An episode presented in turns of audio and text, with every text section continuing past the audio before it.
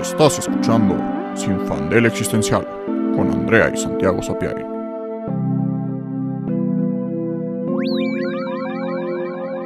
En el episodio de hoy es en la otra ventanilla.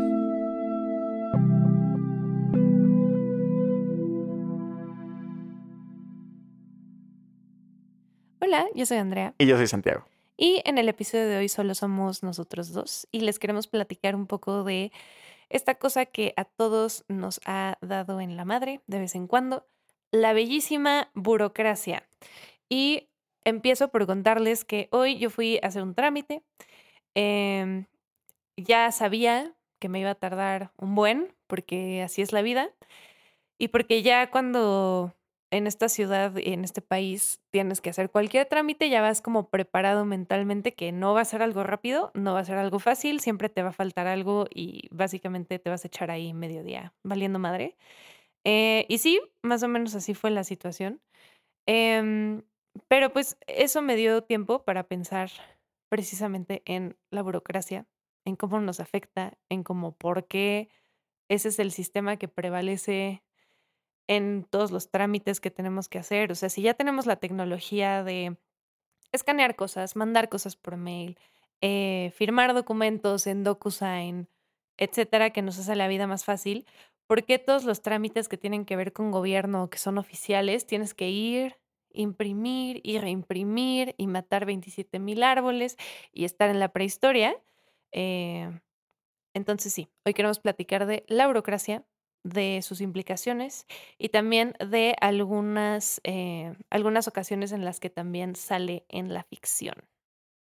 Sí, porque justo creo que la burocracia, bueno, está súper presente, está en todo el mundo a diferentes escalas y creo que también, o sea, la burocracia es una respuesta, siento que natural a este sociedades ya tan grandes, ¿no? Es como, pues, pues, o sea, sí, son, si somos millones o miles de millones, pues, o sea, pues está cabrón. O sea, pues sí necesitas ahora sí que una, pues una cadena de mando de que las cosas se vayan malabareando y que las cosas estén como, pues, que sean muy específicas para que no, pues que no sea un desmadre, ¿no? Y sí necesitas, pues sí, ¿no? Que tengan, este, pues que tengamos un CURP, ¿no? Y que cada ciudadano pues tenga un, una clave que no es ni su nombre, porque ya tu nombre, pues otros decenas o cientos o miles de personas lo tienen igualito, de que el primero y el, y el segundo apellido y el nombre. Pues ¿cuántos Juan Pérez García hay? Sí, sí, sí, o sea, o sea entonces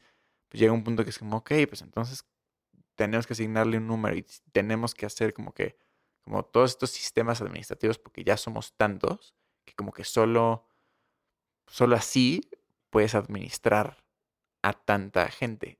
Sin embargo, hay niveles, hay niveles y no hay por qué, o sea, la burocracia no tiene por qué volverse tan, tan específica. Y siento que el problema es llegar a un punto de tan específica, perdón, tan especializada, y llegar a un punto de tanta especialización que se vuelve ineficiente.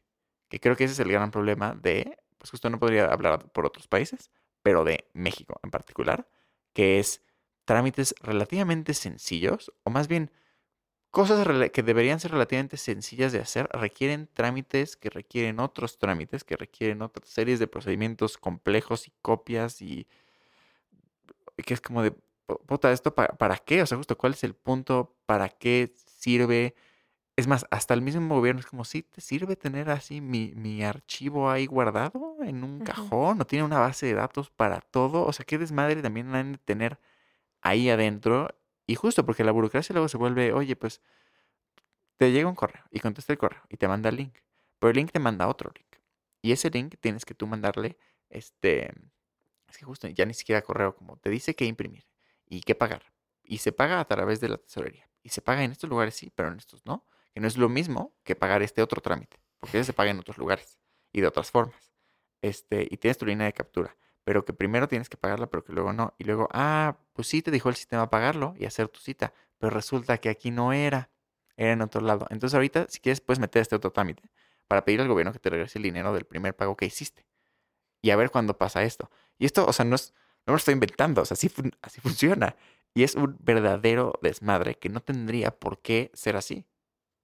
Y es lo que me pregunto, como, por. O sea, ¿cuál es el sentido de esto? ¿No? Como dices, tiene sentido porque es un orden y somos tantos que pues es un desmadre y necesitamos ordenarnos de alguna manera. Sí. Ok, yo lo que no entiendo es, a ver, ¿por qué una, todo es analógico?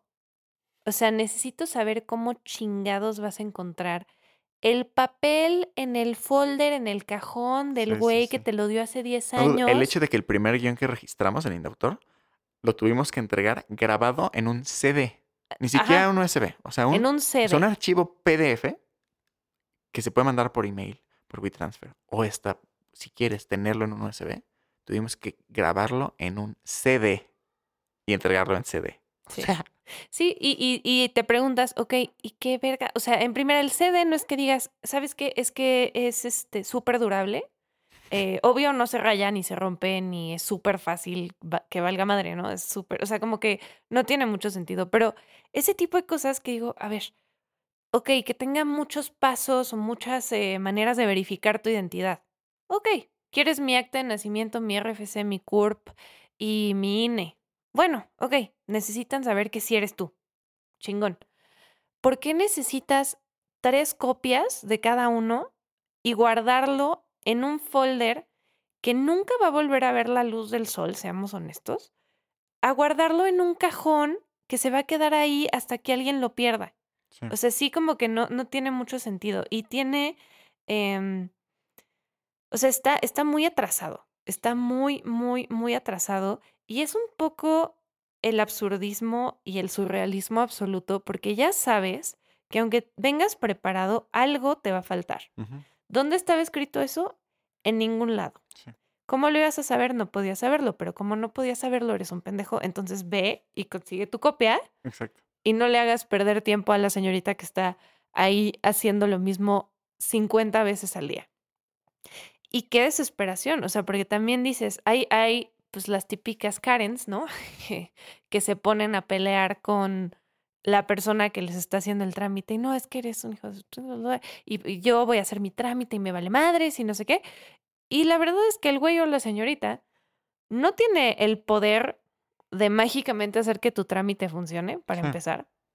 Y además, ¿qué crees que va a pasar? O sea, ¿crees que la persona va a decir, ah, lo siento, tienes razón, como ya me gritaste, este, déjame, abro aquí este compartimiento mágico, donde hay un botón que resuelve todo. Como no trajiste tu copia, no importa, si pico este botón, puedes hacer tu trámite anyway. O sea, Sí, ¿qué creen que va a pasar? Ellos no tienen la decisión final y ese es el problema, que es una línea interminable de mando de el jefe del jefe, pero de la división A, de la sección B, que le tiene que pedir aprobación a dos jefes diferentes que tienen que firmar para que, o sea, imposible llegar a la persona que realmente podría ayudarte. Sí, sí, o sea, está súper cañón. Ponte, me da muchísima risa que la gran mayoría de los lugares de trámites que he ido, justo Indautor, licencias, SAT, shalala, shalala, tienen muy cerca, enfrente, si no es que al lado, un lugar para copias. Obvio. Un puesto de USBs. Un, justo, una cartulina fosforescente que dice copias a cinco pesos. Aquí pásale. Porque ya saben. Y los negocios, o sea, ya es así como de. Pues sí, o sea, ¿dónde voy a poner una papelería? Pues enfrente del SAT, porque ahí seguro la gente va a necesitar copias, porque ya sabemos que tienen un desmadre. Y está muy cañón porque, no sé, ahorita que lo estamos platicando, me acordé de un episodio de Brooklyn Nine-Nine, donde Amy Santiago, que es este personaje que es como una stationary nerd, o sea, es la morra de los plumones y le encanta el orden y es como súper así clavada y tiene una carpeta color coded que siempre presume se pelea con, o sea, bueno, más bien discute con esta Rosa, que es como toda ruda y este, anarquista, sobre la burocracia. Y, Ro- este, y Amy le dice como, no, la burocracia es magnífica, es perfecta porque todo está claro, o sea, tienes instrucciones claras y, y no es como un rollo de que tengas que ir a pelearte y como subjetividades. Es está o no está, es A o es B y, y es claro y es como fácil de seguir. Y hasta que no vi este episodio me puse a pensar como, ay, pues tienes razón, o sea, la burocracia debería estar increíble. Y ponte yo personalmente, una persona súper clavada con el orden y este tipo de procedimientos y me gusta que las cosas sean sumamente claras, me debería encantar la burocracia. Porque pues sí, en teoría ese es su punto, ser así de. Y el episodio acaba con Amy dándose cuenta que para hacer el trámite A necesita el trámite B, pero para tener hacer el B necesita el A. Entonces, básicamente que hay una, o sea, hay como una, un loop imposible en el que como no tiene el A, no puede hacer el B y como no tiene el B no puede hacer el A y entonces no puede hacer su trámite y se da cuenta que ya como, nos pasó. "Ah, tienes razón, que ya nos pasó. Pero justo y se da cuenta como, ay, tienes razón, Rose, así, pues sí nos sirve esto, o sea, sí que desmadre. Y, y ese es el problema en México y en muchos otros países, pero de la burocracia, que llega a un punto en el que ya no es eficiente, que era su punto final, sino que es un desmadre de ineficiencia. Además, hasta parece a propósito. O sea, a mí lo que me desespera es que es como, a ver, si me haces una lista de cosas que tengo que llevar y me dices a dónde y a qué hora y todo, no hay problema. Lo puedo hacer, lo puedo llenar, llegar y listo. Pero siempre hay como reglas secretas o cosas que, que, que hace que no puedas hacerlo. Y también hay, es, es un fenómeno extraño cuando de repente vas a hacer un trámite y la persona que te está ayudando con el trámite como que no quiere que lo logres. Sí, sí, sí, sí. Que es como de, ah, ¿trajiste la copia? Mm, ah", así como, órale, órale, sí, sí pusiste atención. Pero sabes, como que quieren que algo te falte para que no puedas hacer el trámite. Y es como, Sí, ¿por? ¿Qué no ese es literalmente tu trabajo? ¿No Sí. quieres que la gente sí lo logre? O sea, ¿cuál es el, cuál es el gran secreto aquí? Y también que creo que es como un trabajo casi diseñado para las máquinas. Porque pobres personas que tienen que estar haciendo la misma cosa repetitiva, hora con hora, día con día, sin conexión con nada más. O sea, si nada más eres una persona que firma lo mismo y firma lo mismo y firma lo mismo todo el día, todos los días, como que, ¿por qué tienes a una persona haciendo eso? O sea, ¿qué, qué tipo de propósito puede tener tu vida o qué tipo de propósito puedes sacar de tu trabajo o de satisfacción o de lo que sea cuando literalmente estás haciendo la misma cosa 20 veces? Y se relaciona con lo que alguna vez platicamos del trabajo, que es sí, sí, sí. cuando no eres parte de una cosa más grande y que realmente puedes ver cómo lo que tú haces se refleja en eso, sí. pierdes totalmente el sentido de lo que estás haciendo. Solo estás haciendo lo que estás haciendo porque así es. Como si estuvieras programado para hacer lo mismo 20 veces. Exacto, pero porque justo, o sea, incluso si fuera un, o sea, incluso siendo un trabajo administrativo, ponte que, digamos, digamos, inventémonos, que cada, que hay como diferentes funcionarios públicos y, y a cada uno se le asignan, I don't know, qué math se necesita para que funcione, pero digamos que mil ciudadanos. I don't fucking know.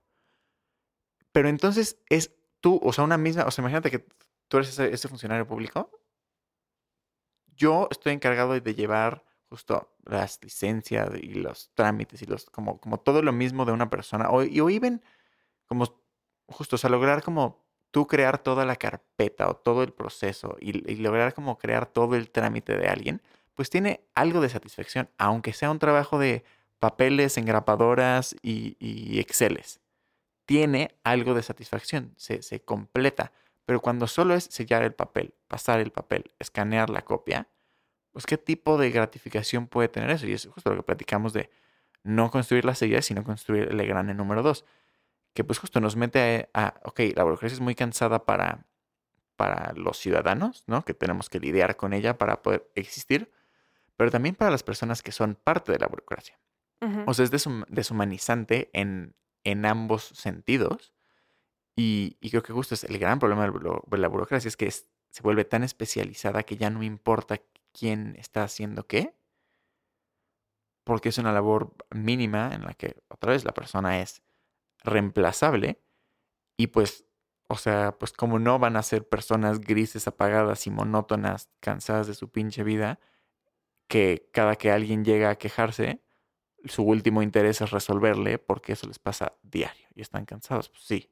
Además, sí. los lugares son sumamente grises y horribles. O sea, en realidad nunca he ido a un lugar de trámites que yo diga, ay, qué agradable lugar.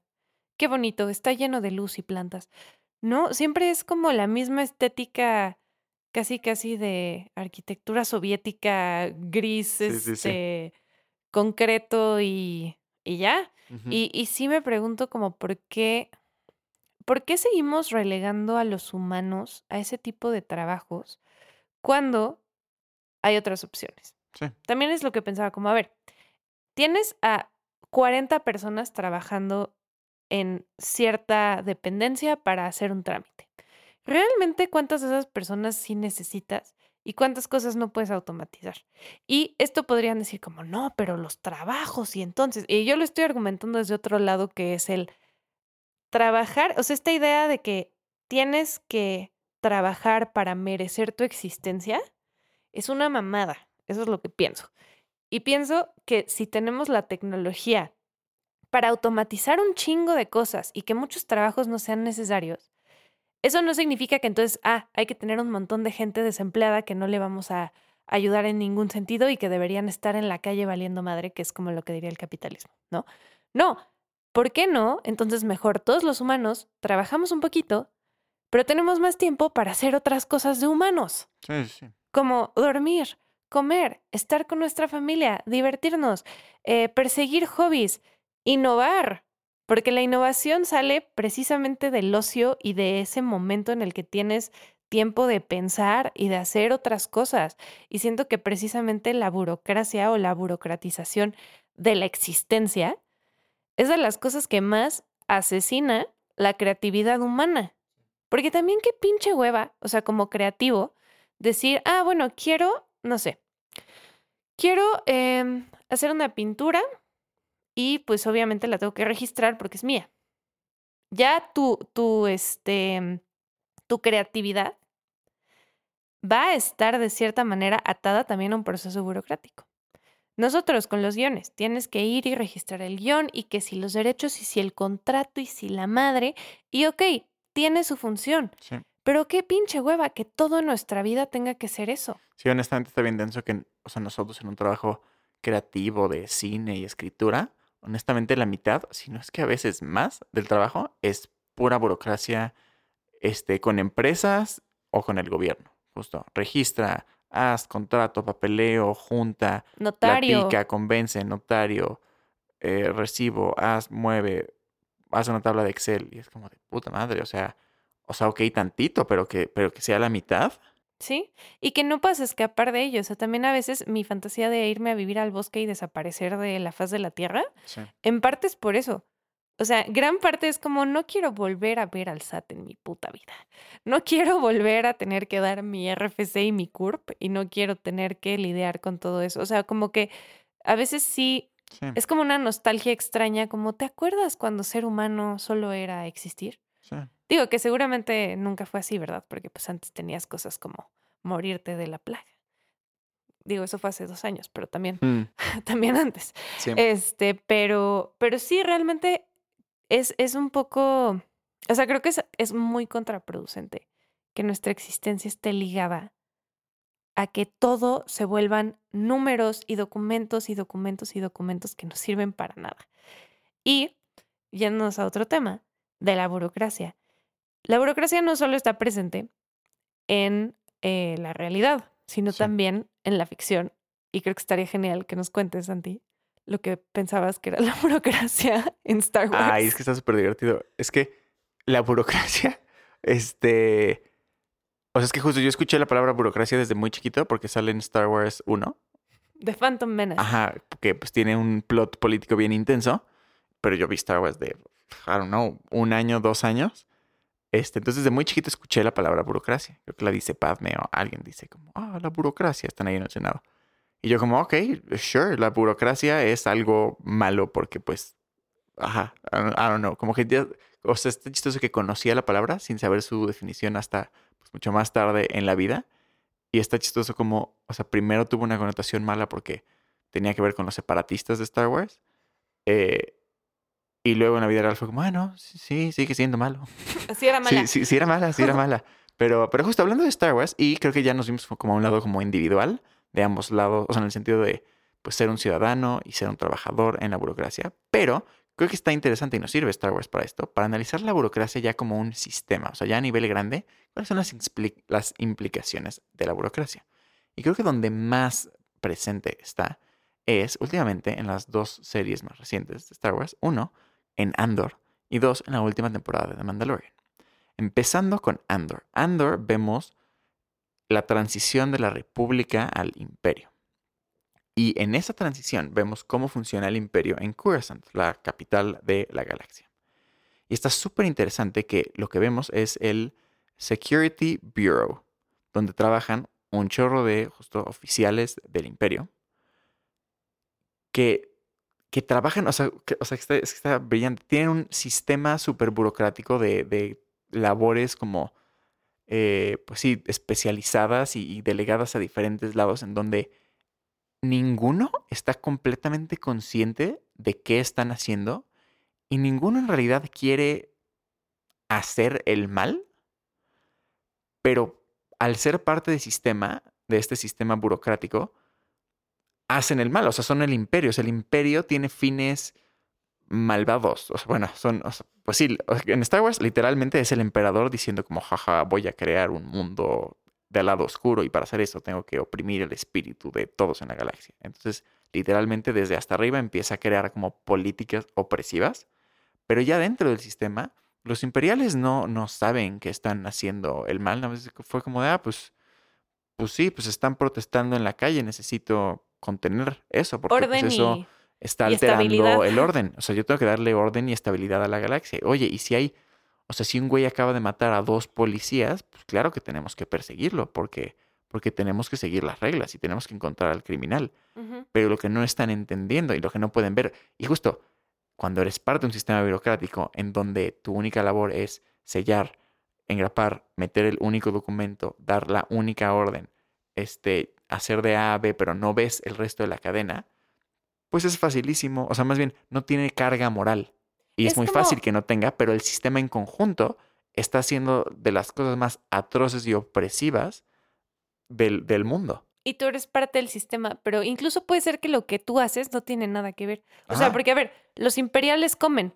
Sí, sí, sí, exacto. Si eres el, el, el pelapapas imperial, ajá, y dices, güey, es que yo literalmente lo que hago es pelar papas todo el día, pero eres parte de un sistema genocida. Literal. Literal. Y, y en, este, en The Mandalorian, en la nueva temporada, también está muy interesante porque ahí es The New Republic. Y acaban, o sea, acaban de transicionar justo de el imperio a la nueva república.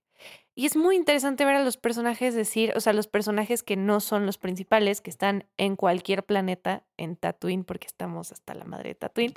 Ya no puedo ver más Tatooine, por favor. O sea, justo todo el punto de Tatooine es que el planeta es horrible y que Luke por eso quiere salir de ahí y nadie entendió y todos como vamos de regreso a Tatooine. Una vez más a Tatooine. Una vez más. el punto es que es de hueva. Sweet Home Tatooine. O sea, ah, pero bueno. Pero el caso es que ves a gente justo en Tatooine o en Coruscant o en cualquier planeta diciendo como, pues la neta, entre Imperiales y The New Republic es lo mismo, ¿eh? O sea, a mí no me afectó en nada, todo sigue igual, gracias.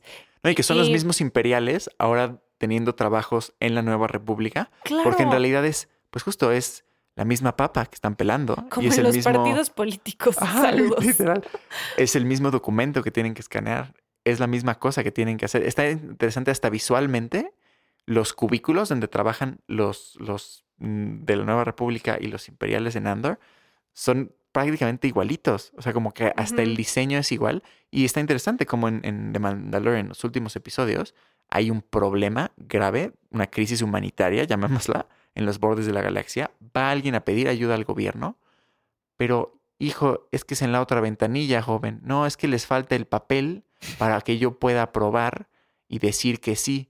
Y se vuelve toda una serie de mando y entonces el gobierno, que dice que es el bueno, es que es la nueva república, acaba siendo cómplice o bystander de, de una crisis humanitaria porque le falta el papel. Y además, también hay un plot point de que toda la maquinaria que usan es reciclada del imperio. O sea, es lo mismo, nada más le pusieron una nueva cara y dijeron, ah, bueno, somos los buenos, pero el sistema es exactamente igual. Y según que ayudan, pero como dices, es que aquí no era joven, era en la otra ventanilla y no trae la copia, y pues que se mueran. Sí. ¿No? Entonces, sí es muy interesante. También me da curiosidad. ¿Quién dijo, sabes cuál es el plot point de, Mandalorian ahora? Vamos a hablar de la burocracia. de la burocracia. O sea, no sé, no sé a quién se le ocurrió, pero estuvo bueno. Me encanta. Pues sí, tienen que em. justificar y arreglar el cagadero que hicieron con las secuelas. Ah, bueno, sí, hijo. Entonces. Hijo, sin comentarios. Someone has to do ¿eh? that alguien tiene que arreglarlo y pues dijeron burocracia. Exacto. Pero, pero sí está cañón que, que no, cuando estás inmerso en un sistema, y quiero decir, o sea, en la burocracia es más cabrón porque todo es tan especializado que no ves más allá de lo que tienes que hacer. Pero en cualquier sistema, tú no tienes que ser malo para que el sistema en el que estés cause daño. Sí. Tú no tienes que ser un cabrón o no tienes que matar gente para que tus acciones ayuden a algo terrible. Sí, sí, totalmente. Y, y esto me hace pensar, pues ya llegando a cosas densas, en, o sea, vámonos a los extremos de la burocracia. Me pongo a pensar en los juicios de Nuremberg, que pues básicamente fueron los juicios post Segunda Guerra Mundial de varias de las cabezas nazis, pues justo de las cabezas más importantes que, pues que sobrevivieron después de la guerra y que tuvieron pues juicios de guerra sobre los crímenes contra la humanidad que habían hecho. Y uno de los juicios más sonados fue el de Eichmann, que era de las cabezas más importantes. Y, Hannah Arendt escribe al respecto. Hannah Arendt es una eh, intelectual que estuvo en el holocausto y que lo sobrevivió. Y escribe al respecto y escribe cómo todos esperaban ver pues a un monstruo, o sea, el hombre que, que aprobó y que manejó y que administró el, el holocausto y, y, a todas las personas que fueron mandadas a campos de concentración, a las peores torturas y sufrimientos humanos inimaginables. O sea, todos esperaban como, pues, como este shock, como este, pues este villano, ¿no? Como ponerle cara así de, ah, miren a este Sí. maldito. Él es el mal. Él es el mal.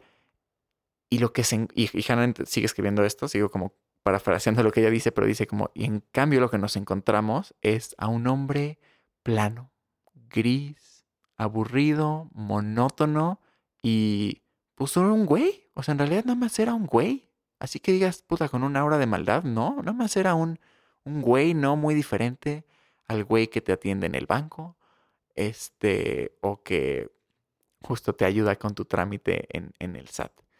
Y, y después de estos juicios, lo que Hannah Arendt eh, reflexiona, y bueno, y justo muchos de los argumentos que dijeron estas personas nazis es- era, solo estaba siguiendo órdenes. Yo no sabía bien que estaba, yo nada más me dijeron, pues haz esto, y, Y pues, lo tuve y lo hice. Y, y luego lo que reflexiona Hannah Arendt al respecto es cómo, pues justo estos sistemas burocráticos especializados, las personas que eran parte, de- que son parte del sistema, no tienen que, que ser malas o que tener la intención de hacer maldad para hacerla.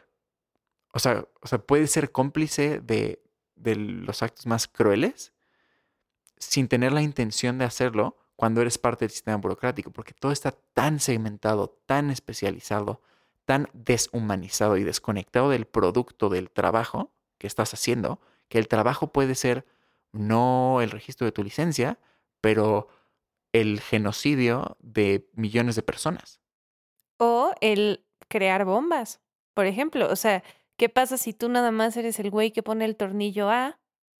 Pero ¿qué tal si, si el producto final es una bomba? Exacto, sí. Y, y es, em, es muy fuerte porque es volver a tomar la responsabilidad de tus actos, pero a un nivel que implica reflexión. Creo que eso es el problema, que lo que el mundo nos enseña sí. y lo que nos empuja es a no cuestionar. O sea, incluso en la educación, cuando te ponen a hacer cosas y no te dicen por qué, Exacto. y es como, esto te va a servir. ¿De qué verga? No sé, pero te va a servir, ¿no? Y te, te enseñan a no cuestionar nada, a solo hacer lo que te dicen. Y después terminas justo haciendo cosas que no sabes. O sea, yo, yo lo he pensado incluso en carreras un poco más, este, no tan burocráticas, pero creativas, en las que sí te cuestionas, oye, ¿esto que estoy haciendo tiene un impacto positivo o negativo en el mundo? Sí. Esto en lo que estoy accediendo a participar en esta cosa, ¿va a tener, va a dañar a alguien?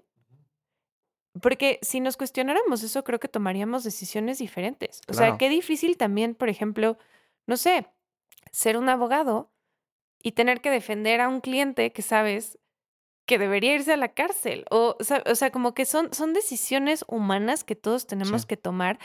Lo que pasa con la burocracia es que es un sistema tan inteligente en el sentido de que nos quita esa responsabilidad de actuar como humanos porque nos vuelve máquinas.